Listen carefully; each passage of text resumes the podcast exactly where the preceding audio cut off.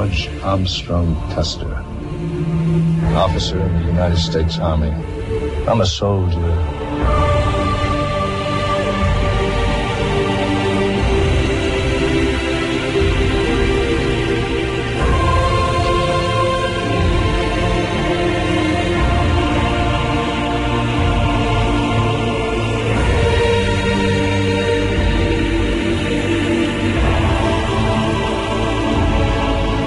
D'histoire.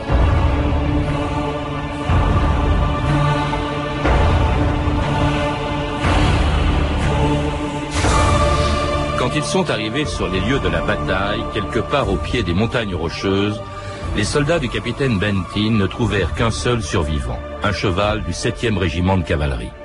Trois jours plus tôt, le 25 juin 1876, les Sioux et les Cheyennes de Sitting Bull et de Crazy Horse avaient infligé à l'armée américaine une des défaites les plus humiliantes de son histoire.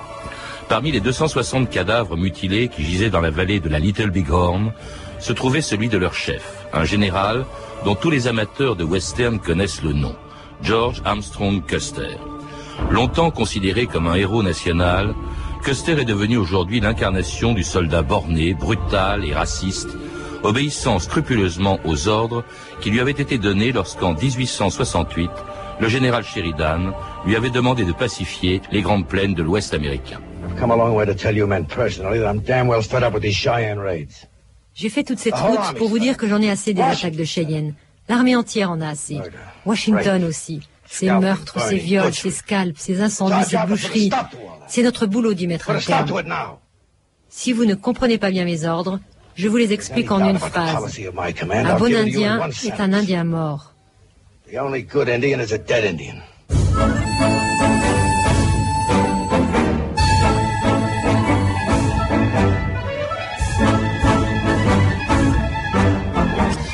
Dis bonjour. Bonjour. Alors c'était le commandant en chef des forces américaines contre les Indiens, le général Sheridan, s'adressant à un soldat dont le nom est resté dans l'histoire assez curieusement, non pas grâce à une victoire, mais à cause d'une défaite, la défaite de Little Bighorn, le général Custer, qui a aujourd'hui la réputation d'avoir été un, un, soldat, je le disais, incompétent, stupide, borné, euh, brutal et même raciste. Or, dans la biographie, qui est, je crois, la première en Europe qui a été écrite euh, sur lui, dans la biographie que vous lui avez consacrée, publiée chez France Empire, vous dites au contraire qu'il était sans doute un des généraux les plus brillants de l'histoire des États-Unis.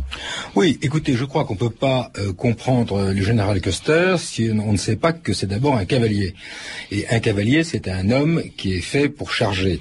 Or, ces titres de gloire, le général les a obtenus très vite euh, en chargeant précisément au cours de la guerre de sécession. Il faut rappeler qu'il se battait du côté des nordistes, mm. Pas des sudistes. Bon, euh, comme on sait quand même, les nordistes euh, étaient contre l'esclavage. Étaient contre l'esclavage. Par conséquent, déjà, on voit que les accusations de, de racisme, bon, commencent à se dissiper. Bon, c'était un homme effectivement extrêmement courageux et qui a eu la chance, le charisme aussi, d'emporter tous ces combats, si vous voulez, avec des charges absolument rocambolesques, si bien que il a quand même pendant la guerre de sécession, hein, pendant la guerre de sécession, si bien qu'il était nommé général à l'âge de 23 ans, ce qui en fait le, plus jeune général de l'armée mm. euh, des États-Unis de tous les temps. Hein. Il en a jamais vu un général à 23 ans. Et peut-être dans le monde, parce que effectivement. Et peut-être dans le monde.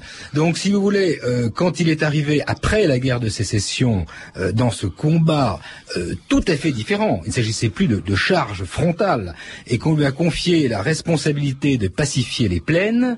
est évident que cet homme qui était habitué à, à, à, combattre un ennemi visible et au cours de chocs terrifiants, de chocs terrifiants, eh bien c'est vrai que c'était une autre guerre. Il a fallu qu'il s'adapte. C'était pas un intellectuel apparemment hein, quand même. Vous vous rappelez donc qu'il est né en 1839 dans l'Ohio. Il a la vocation militaire très tôt. Il rentre à West Point où il se fait remarquer plus par son euh, ses penchants pour l'alcool que pour la stratégie. Et il, a, il sort de West Point 34e sur 34. Oui, alors écoutez, là il faut quand même être un peu raisonnable. Non, c'est vous qui le dites. Hein, oui, non, non, non, attendez, attendez, Quand on dit qu'il n'est pas très cultivé, moi je suis pas d'accord. J'ai écrit que c'était un homme qui passait son temps, au contraire, à lire. C'était un homme qui la lecture. Bon, c'est une chose. Bon, ensuite qu'il est un peu, euh, si vous voulez, lever le coude pendant le, ces années d'école, c'était quand même, faut pas, c'était un homme qui, c'était presque un adolescent. Bon, qui a eu des des, des, des, des, des, potacheries, qu'il y a eu, qu'il y a eu des, des, des chahuts, qu'il y a eu tout ce que vous voulez. Moi, je veux bien. Qu'il soit sorti 34e sur 34, c'est possible. Faut quand même pas oublier qu'il y était rentré quand même. Et que quand on, quand on rentre dans une école comme West Point, il y a eu beaucoup de recalés. C'est ça, c'est américain. Faut oublier non plus que le président euh, Grant est sorti aussi, était considéré comme un des cancres euh, de, de, l'école. Et puis, si vous voulez, la vie nous apprend souvent que c'est pas toujours les, les premiers sortis d'une école qui par la suite deviennent les plus brillants. En tout cas, il se fait remarquer pendant la guerre de sécession, vous l'avez dit, Éric Joly, par un autre héros de la guerre de sécession, le général Sheridan, qui donc, euh, après la victoire sur les nordistes, euh, confie à Custer en 1868 le commandement d'un régiment, le 7e de cavalerie, avec lequel Custer va donc s'illustrer, vous l'avez dit, contre d'autres adversaires que les nordistes, les Indiens. Dans les journaux de la côte Est, vous êtes le général Custer, le grand chasseur d'Indiens. Vous avez le meilleur régiment de cavalerie de l'armée américaine et je vous demande d'aller les combattre. Mon général, il y a 4000 Cheyennes et j'ai 400 soldats. George, je ne peux pas reculer. Vous me devez bien ça.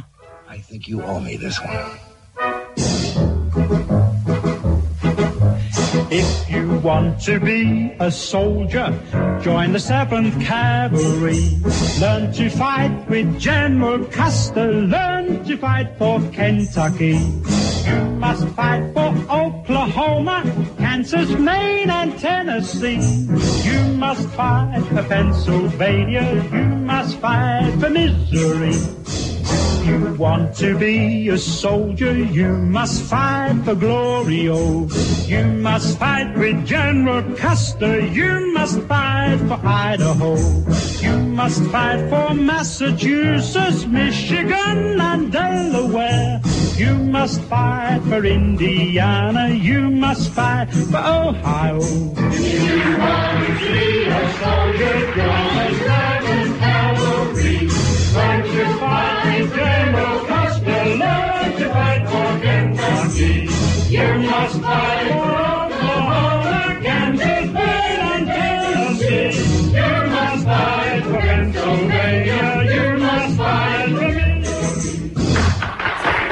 c'était une chanson tirée du film Custer the West de Robert Sionmark avec Robert Shaw dans le rôle de Custer.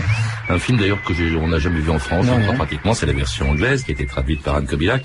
Alors, euh, c'est donc Custer euh, qui prend le commandement du 7e de cavalerie, avec mm -hmm. lequel il va se rendre célèbre, et avec un grade inférieur à celui qu'il avait, Éric Joly, quand il était euh, général pendant la guerre de sécession. Là, en fait, il redevient colonel. Oui, mais écoutez, c'était une mesure qui n'est pas du tout disciplinaire, c'est une mesure qui est appliquée à de très nombreux officiers, parce qu'on a trouvé effectivement que les grades avaient peut-être été attribués un peu généreusement, généreusement. Donc euh, on s'est dit, euh, on va vous rétrograder euh, d'une barrette, ce qui fait qu'il est devenu colonel à la place de général, mais en fait il était quand même très jeune, et ça reste quand même un des, un, un, des, un, des, colonels, on va dire, les plus jeunes aussi de l'histoire des États-Unis. Donc pendant toute la guerre indienne, avec les Indiens, il a été effectivement colonel. Alors les guerres indiennes, en fait, avaient commencé avant même la guerre de sécession. Oui. C'est évidemment le problème qu'on connaît bien, si, pour tous ceux qui ont vu des westerns, c'est l'arrivée des colons dans ces grandes plaines de l'Ouest où vivent essentiellement les Sioux, les Cheyennes, beaucoup d'autres tribus, mais ça c'est les deux principales, les deux plus importantes. Alors, qu'est-ce qui s'est passé là? Alors, écoutez, euh, il faut il faut voir ce qui s'est passé. C'est très simple, c'est que vous avez des millions euh, de colons qui ont débarqué aux États-Unis. Ces colons venaient de tous les pays d'Europe, absolument, et même de Russie, même du Japon et même de Chine. Donc c'est une masse phénoménale de gens qui ont débarqué sur la côte est. Qu'est-ce qui se passe sur la côte est? Eh ben, c'est très simple. Il y a déjà des gens qui sont solidement installés et on n'a pas du tout envie de voir les nouveaux colons euh, venir concurrencer ceux qui sont déjà confortablement installés sur la côte est. Donc on leur dit, les amis, partez donc voir à l'ouest, si j'y suis, il y a des territoires immenses et vierges, et on peut même vous donner de la terre. Il suffit d'entourer 80 hectares de quelques clôtures, et la terre est à vous. Vous pensez bien que ça leur fait plaisir. Donc ces millions de gens vont partir vers la côte ouest dans des chariots tirés par des mules ou des bœufs, et évidemment, ils vont arriver dans des territoires hostiles qui sont habités par des Indiens. Et euh, en ce qui concerne mon livre, puisque je n'ai pas étudié la guerre avec les Apaches, donc il s'agit principalement des Sioux et des Cheyennes dans les, grands plaines, dans les grandes plaines de, des États-Unis au nord, nord-ouest. Et qui n'acceptent pas cette arrivée de colons. qui... d'évident, c'est comme si nous, si vous voulez, c'est comme si on voyait débarquer demain en Europe des Martiens. Hmm. Je dis bien des Martiens parce que euh, la culture euh, occidentale n'a rien à voir avec la culture des Indiens. Donc ils ont le plus grand mal à assimiler le principe de fonctionnement de ces étrangers et qui, qui n'ont aucune de leurs valeurs. Si vous voulez, les, les, les, les étrangers, les blancs ont des valeurs qui sont celles du développement économique, avec la prospérité, euh, le, un certain culte de l'argent qui permet de faire fonctionner tout ça. Les Indiens, eux, ils chassent, ils pêchent, euh, ils écoutent les esprits, et ils dansent. Bon, donc ça n'a absolument rien à voir. Et, surtout, surtout, on détruit euh, euh leur, leur, chasse justement les bisons alors, euh, pour installer des pour installer des bovins, euh, pour nourrir les constructeurs de des chemins de fer qui commencent à parcourir la prairie. Les, les, conflits sont absolument inévitables, inévitables. Alors, les Indiens voient ça d'un très mauvais œil et euh, le gouvernement américain va se dire la seule manière de s'en tirer, c'est la partition. Nos cultures sont trop différentes pour pouvoir les assimiler. Donc on va créer de grandes réserves, on va leur demander de rester là-dedans, et puis en contrepartie, on va les nourrir, euh, leur apprendre l'agriculture, leur apprendre l'élevage, etc. Alors certains Indiens vont accepter, ils vont pas tous refuser. Moi le problème, c'est que entre les Indiens euh, qui acceptent cette carte-là qui vont jouer le jeu d'une certaine collaboration, et les rebelles qui vont toujours refuser de se plier au canon de la culture occidentale, eh bien, euh, ça va créer un clash et il va y avoir des conflits sanglants qui vont vraiment ah, affreux hein, avec des, épouvantables et qui vont durer des hein, années. oui, des deux bords. Oui.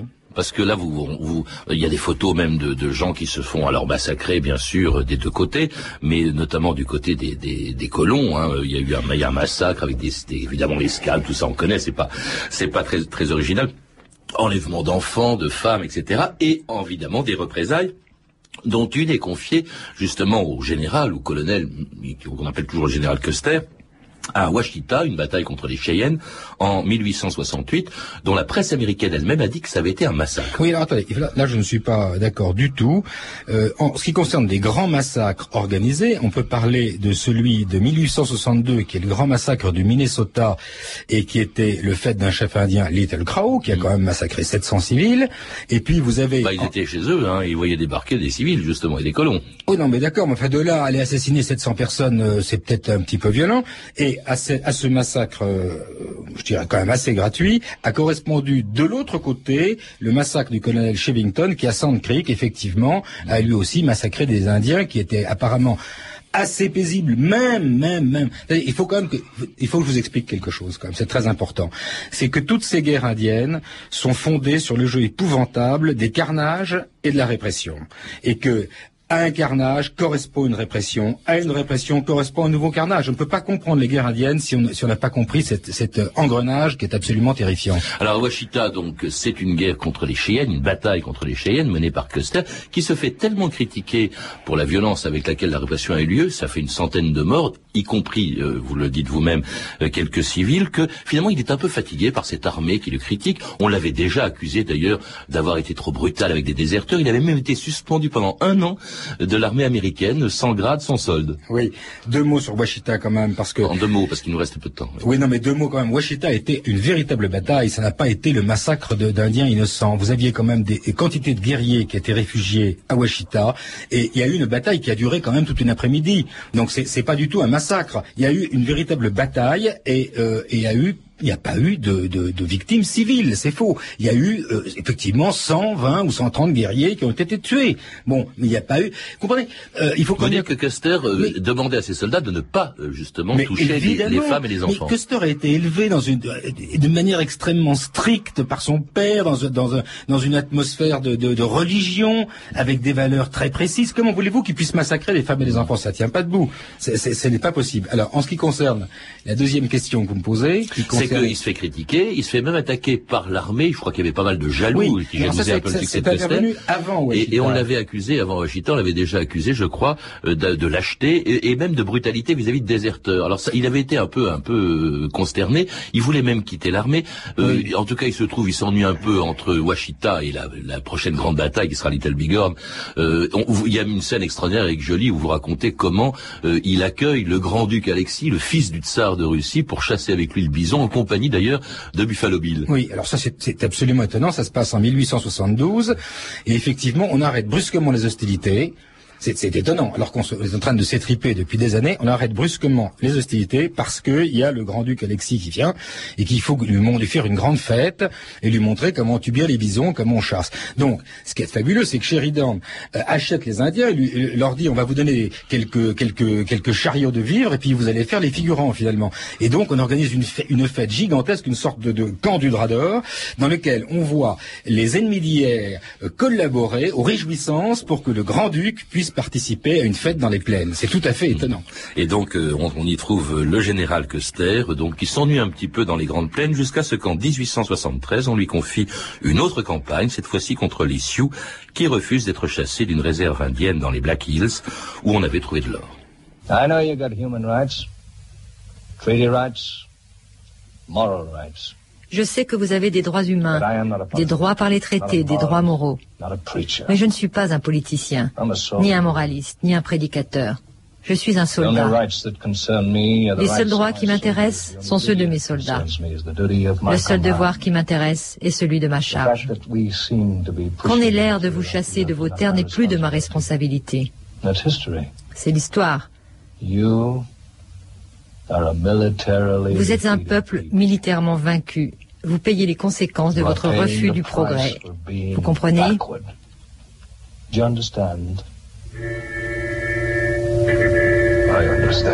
Je comprends. Et c'était un autre extrait du film Custer the West de Robert Siodmark, évoquant, on l'a entendu, les droits des Indiens qui, à cette époque-là, nous sommes en 1873, sont effectivement bafoués par les États-Unis à un endroit bien précis, euh, tout près de là où va se dérouler la bataille de Little Bighorn, la réserve des Sioux dans les Black Hills. Et là, bon, je crois que ça leur avait été accordé en 1868 par un traité, un signé en bonne et due forme à Fort Laramie, c'est ça? C'est exactement ça, oui.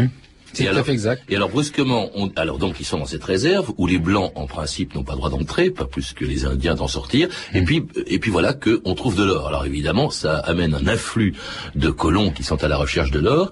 Et du coup, les Américains, le président des États-Unis euh, à l'époque, le général Grant, veut renégocier ce mm. traité, ce que refusent les Indiens. C'est ça. Oui, alors si vous voulez, on leur, demande, on leur demande effectivement, compte tenu des nouvelles circonstances, de renégocier le traité. Et effectivement, euh, ils ne veulent pas. Ils ne veulent pas parce qu'ils ont déjà renégocié, c'est vrai, un certain nombre de fois et que là, ils pensent être quand même relativement tranquilles dans leurs réserves. Donc le gouvernement euh, prend la décision finalement de dire que tout Indien qui ne sera pas rentré dans la réserve euh, avant avant euh, telle date sera considéré comme hostile. Et puis finalement, c'est ce qui va donner lieu à la tragique bataille de Little Bighorn, parce que vous avez plusieurs milliers de guerriers qui refusent de, de, rentrer dans la réserve, qui vont, qui vont... de rentrer ou d'en sortir, parce que justement c'est un peu confus. Les Black Hills, c'est une réserve. Non, non, non, non, non, On y trouve de l'or et on veut les en chercher. les Black Hills, c'est aux confins de la réserve. C'est pas, c'est pas. Ah oui, c'est un lieu sacré pour les Indiens un lieu sacré pour les Indiens. C'est aux confins, c'est pas dans la réserve. Bon, alors il y, en a qui estiment qu'effectivement, à partir du moment où des, soldats blancs viennent traîner sur des terres euh, hantées par les dieux et les esprits, euh, ça ne va plus du tout, et qu'on leur avait dit qu'en fait, personne viendrait traîner par là. Donc, à partir du moment où on voit tous ces colons, qui, qui tous ces prospecteurs d'or qui traversent les Black Hills, eh bien, évidemment, vous avez un certain nombre d'Indiens, pas tous, une fois de plus, vous en avez quand même qui, qui restent dans la réserve. Vous avez beaucoup d'Indiens à ce moment-là qui sont entre guillemets pacifiés, mais il y a un certain nombre de rebelles, on va dire entre guillemets toujours, qui prennent le maquis et qui sont décidés à en découdre une bonne fois pour toutes. Mmh. Alors, ce qui est assez étonnant dans cette affaire, c'est que on va évidemment envoyer euh, le général Custer contre euh, ces contre ces Indiens hein, euh, qui refusent de rentrer dans la réserve. un général Custer, c'est assez surprenant, qui n'a pas du tout de mépris pour les Indiens. Il est même hostile au principe même des réserves, je crois, dites-vous, Éric Joly. Écoutez, le général Custer a tellement traîné ses bottes dans les plaines à cette époque-là. Il faut savoir ce que c'est que la vie dans les plaines. C'est absolument abominable. On y grille pendant l'été, on y gèle pendant l'hiver. Il est indien lui-même lui-même, une bonne part de lui-même est indien. Et d'ailleurs, les chefs indiens le respectent profondément. C'est un homme qui vit comme un indien, il vit de rien. Vous il, il, écrit... il a la vie des Indiens, il respecte cette, cette vie libre des vous Indiens. Vous citez justement, il dit les Indiens ne sont pas des bêtes, nous ne pouvons les parquer dans une réserve. Si j'étais de leur peuple, je préférerais la vie sauvage et libre plutôt que des réserves. C'est assez marrant, alors que c'est lui qui est chargé en fait de les renvoyer dans leur réserve. Oui, tout à fait. Mais si vous voulez, il est, il est, il est tiraillé entre son, son métier de soldat et, et, le, et la sympathie qu'il peut avoir pour ses adversaires. Il y a toujours eu un énorme respect mm. entre euh, Custer et, euh, et, et, les ennemis. Et ces, et les, ces, grands chefs indiens n'ont jamais manqué une occasion de, de, rappeler le courage extraordinaire de leur adversaire. Il y avait un grand respect entre ces adversaires, un grand respect. Il y a aussi, vous citez également euh, Sitting Bull, hein, qui, qui, disait, euh, après la bataille de Little Bighorn, qui disait les hommes de longs cheveux, longs cheveux c'était le surnom que les Indiens donnaient à Custer, faisaient partie des plus braves que j'ai jamais combattus, disait Sitting Bull. Oui, eh ben absolument. Mais si vous voulez, ce qui est assez chez, les Indiens, ce qu'il faut quand même bien comprendre, c'est que la guerre fait partie de leur vie et que c'est un élément fondamental. Par conséquent, avant l'arrivée des Blancs, si vous voulez, il y avait des guerres sans cesse entre eux, et quand les Blancs sont arrivés, ils ont combattu les Blancs. Évidemment, ils n'étaient pas contents du tout de se voir dépossédés de leur terre, mais d'un autre côté, c'est vrai que ce, cette espèce de castagne gigantesque, bah, de, ça, ça, ça, ça, correspondait aussi à leur mode de vie. Un Castagne, dont l'apogée va se dérouler en 1876, lorsque le 17 mai de cette année, euh, Custer quitte le fort Abraham Lincoln dans le Dakota en direction du lieu où les Indiens allaient lui infliger, infliger aux Américains aussi, une des défaites les plus humiliantes de leur histoire. En général, c'est par là qu'il faut aller. Vous me conseillez de m'engager dans le défilé Oui. Parce qu'il n'y a là-bas aucun Indien, je suppose. Je n'ai pas dit ça. C'est tout le contraire, il y a des milliers d'Indiens. Et c'est pas des, des femmes et des gosses sans défense qui vous attendent. C'est des guerriers Cheyennes et Sioux. Cavalier du septième, l'heure de la victoire a sonné. En avant, vers Little Big Horn. Et gloire au septième. Prenez la charge.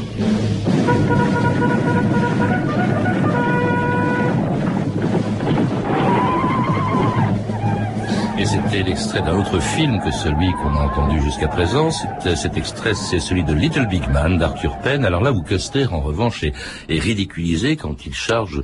euh, je crois que c'était 6000 Indiens à Little Big Horn avec seulement euh, le tiers de ses propres effectifs, c'est-à-dire euh, 200 hommes, parce que c'est vrai qu'on a, on a dit de Custer qu'il n'avait pas été très compétent à cette bataille, mais c'est vrai qu'il avait très peu de force. Il avait au total 600 hommes dans son septième de cavalerie, et en plus il les avait divisés en trois avant d'aller chercher les Indiens à Little Bighorn, qui est le nom d'un fleuve. Il faut le rappeler, c'est pas, c'est pas une ville. Oui, si vous voulez, il est arrivé, il est arrivé donc euh, sur les escarpements de la Little Bighorn.